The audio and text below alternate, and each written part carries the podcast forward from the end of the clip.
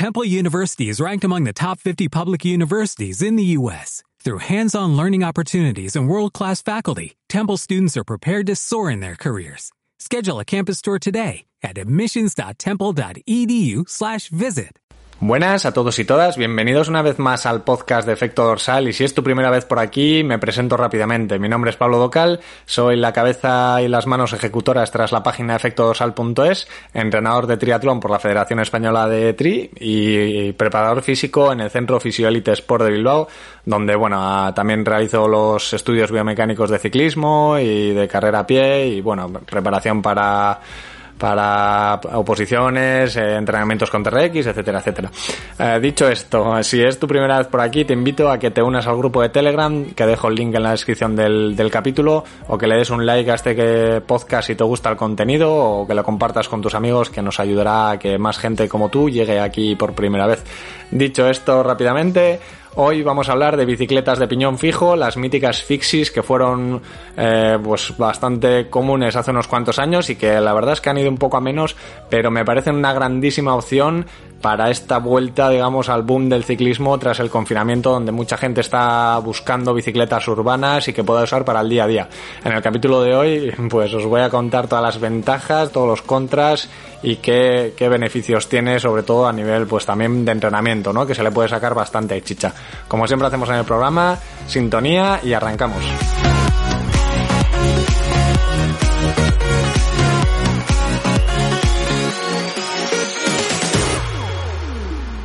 Bueno, bueno, presentación larga hoy, ¿eh? se nota que últimamente se está uniendo mucha gente. Eh, antes de nada, deciros que también dejo en el link de la descripción un, un artículo que he hecho para el blog eh, de sistemas de hidratación en ciclismo concretamente y triatlón, ¿vale? Todos estos tipos de bidones, de sistemas aero y todo este tipo de cosas que la verdad es que me pega un curro del copón y merece la pena verlo. también comentaros que, bueno, que estoy empezando a trabajar también con gente que me ha preguntado y, y solo lo hacía conmigo el tema de las tasas de sudoración, de cómo hidratarse en carrera, etcétera, etcétera. Si quieres más info sobre esto, me escribes a info.efectodorsal.es o cualquiera de las redes sociales y lo comentamos, ¿vale? Mm, aclarado esto, entramos en materia. Fixis, eh, bicicletas de piñón fijo. Dejo también otro vídeo, otro link, van tres, en la descripción del programa, en el cual es un vídeo que hicimos hace unos cuantos años subiendo el puerto de Orduña, un puertaco bastante majo con bicicletas de piñón fijo y que bueno, eh, en mi defensa diré que las pocas ilegalidades que se ven en el vídeo no soy yo, ¿vale? Eh, el vídeo me parece, bueno, es cortito pero entretenido. Dicho esto, ah, vamos a hablar primero de todo de las características de una bicicleta de piñón fijo, ¿no?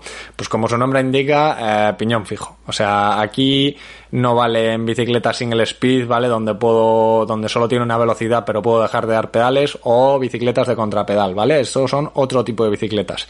Las bicicletas de piñón fijo eh, son bicicletas en las que el piñón está completamente fijo a la rueda y que a través de la transmisión de la cadena las bielas van en conjunto a, la rueda, ¿vale? O sea, si la rueda está en movimiento, las bielas se van a estar en movimiento y viceversa. Si las bielas están en movimiento, va a mover la rueda o bloquearla, ¿vale? Esto lo hablaríamos en otro tipo de programas y si queréis hablamos a hablar de ello más, más calmadamente, ¿vale? Eh, las, las bicicletas de single speed serían las bicicletas que solo tienen una, una marcha, ¿vale? Y que, y que bueno, aparentemente son iguales, pero, pero como digo, eh, puedes dejar de dar pedales y tienen dentro el, el, el, carrete normal, ¿vale? Como las bicicletas de cambios en, en, el propio buje de la rueda. Y las de contrapedal, pues es que puedes dejar de dar pedales, pero si hacemos marcha atrás con el pedal, si moveríamos las bielas hacia atrás, eh, haría un freno, ¿vale? Un, pequeño freno que tiene en el buje y, frenaría la rueda. Eh, hecho esa diferencia, vamos a hablar de las de, de las de piñón fijo, ¿vale? De las bicicletas de piñón fijo como tal. Eh, lo primero de todo, vamos a hablar de ventajas, ¿vale? Eh, sobre todo, lo que la diferencia de una bicicleta normal urbana es que va a tener muy, muy, muy, muy poco mantenimiento, ¿vale? Eh, esto se, se reduce básicamente a engrasarla y si acaso tensar la cadena muy de vez en cuando, ¿vale? Para que vaya tensa y no, y no tengamos holguras. Eh, Sí que es verdad que, bueno, que aquí hay gente que, que le mete freno, hay gente que va sin freno, ahí cada uno, ¿vale? Pero en caso de, tener frenos, pues habría que hacerle un mantenimiento, obviamente, a los frenos también, pero vamos, que se le da poco uso. Si te acostumbras a, a frenar con las, con las piernas, al final acabas tirando poco de freno.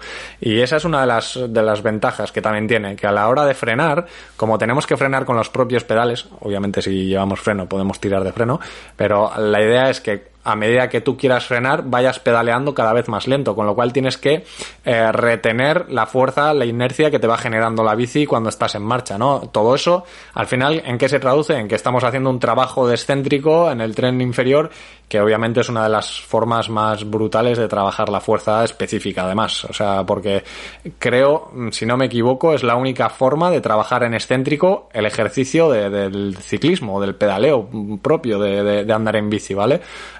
Pues eso va a dar unas adaptaciones luego a la hora de pedalear brutales.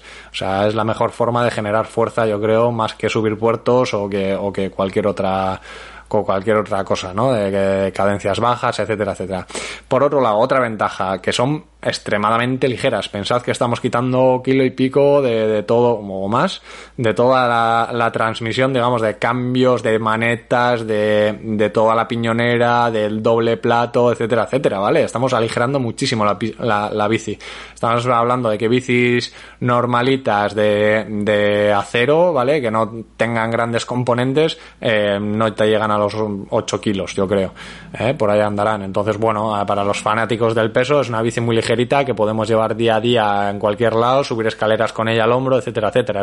como digo, es una opción urbana muy, muy, muy interesante. Por, porque a nivel de mantenimiento la puedes candar en cualquier sitio, puede llover, que no que no se va a hacer más que desengrasar y poco más, ¿vale? Y que para el día a día de subir escaleras y bajarlas o lo que sea de casa, pues es muy fácil de cargarla. ¿Qué contras podríamos encontrar, ¿vale? Uh, principalmente mm, dos, ¿vale? Una cosa mala, entre comillas, es que limita un poco en función del terreno, aunque esto es algo personal, obviamente. En ciudades como Barcelona o, ciudades así un poco llanas, eh, la verdad es que, bueno, se estiló mucho porque aparte tiene una red de, carriles bici muy, muy potente y, la verdad es que, bueno, se anda bien. En ciudades como Bilbao, por ejemplo, pues hombre, no se ven tantas, pero también te digo que no es mala opción, ¿vale? Porque aun para cuestas todo, todo dependería del desarrollo que elijamos, ¿vale? Eh, otra de las, de las contras, pues sería que, por ejemplo, necesitamos llaves más específicas, ¿vale? Una llave para, para el lock ring, que es el, digamos, el, la contratuerca que aprieta el, piñón y lo deja fijo a la rueda, pues es una llave que no, que no encuentras en cualquier lado o que si queremos hacer un pequeño mantenimiento en casa vamos a tener que comprar, ¿vale? Eh, llaves específicas o, o, llaves más extrañas, por así decirlo. Y luego, por último, podríamos hablar de un desgaste de la rueda mayor. Esto depende mucho, pues, de varias cosas, sobre todo si, si de no llevamos frenos y de lo que bloqueemos. Eh, como decía, a la hora de frenar, eh, podemos simplemente ir eh, restando la inercia al pedaleo, ¿vale? Ir un, haciendo un freno progresivo o los famosos skids, ¿vale? O derrapes que sería hacer un bloqueo de las bielas. Como hemos dicho, si las bielas están paradas, la rueda se va a quedar parada. Con lo cual, si vamos pedaleando y somos capaces de contrarrestar esa fuerza y bloquear las bielas en posición horizontal, la rueda va a quedar bloqueada y va a derrapar con lo cual eso al final eh, genera un desgaste. Y aquí nos podríamos meter en otro capítulo que ya haremos sobre los puntos de skid, que se llama, ¿vale? Que serían en cuántos puntos diferentes va a poder derrapar la rueda en función del desarrollo que elijamos, ¿vale? Aquí nos estamos metiendo en jardines, no hace falta que, que nos metamos ahí de momento a desarrollar más. Eh, básicamente lo que quería era... Eh, comentar los pros y los contras que tienen las bicicletas de piñón fijo y lo que le hacen una gran opción a nivel de ciclismo urbano, ¿vale? Eh, como decía, animo a todo el mundo a que por lo menos pueda probar, bien con un amigo o con una tienda de, la ciudad, este tipo de, de, bici, de, bici, o de ciclismo, porque la verdad es que te cambia un poco la forma de, ver el ciclismo y de ver la bicicleta a nivel, pues a muchos niveles, la verdad. El control de la bicicleta, el cómo andamos en ciudad y demás, ¿no?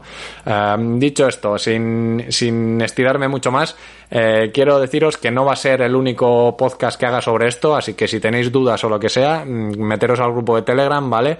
Y, me preguntáis por ahí. De todas formas, ya os digo que voy a preparar otro podcast por lo menos de sobre lo que he comentado de, elegir desarrollos, ¿vale? Que, cómo elegir desarrollos y en qué puede afectar, ¿vale? No solo es la dureza, sino que ah, eh, influyen más factores, como hemos visto los puntos de derrape.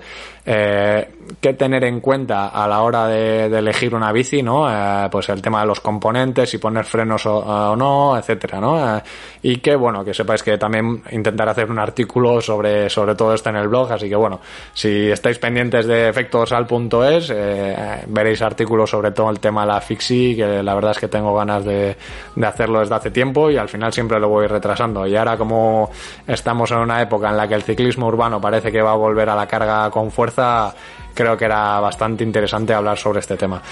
Eh, hasta aquí el capítulo de hoy. Una vez más os voy a animar que por favor le deis un like o que compartáis este capítulo si os ha parecido interesante, si sabéis de alguien que ande en Fixis, si, si bueno, hay gente con la que habéis hablado de si dudáis o no. Y nada, y que os espero en las redes sociales como arroba efecto dorsal, eh, en facebook.com barra efecto dorsal o en el grupo de, Telegram, de Telegram si buscáis eh, efecto dorsal, ¿vale? O arroba efecto dorsal. Hasta entonces, hasta el próximo programa o hasta que hablemos por el grupo sobre este tema. Eh, como siempre me despido, salud y kilómetros.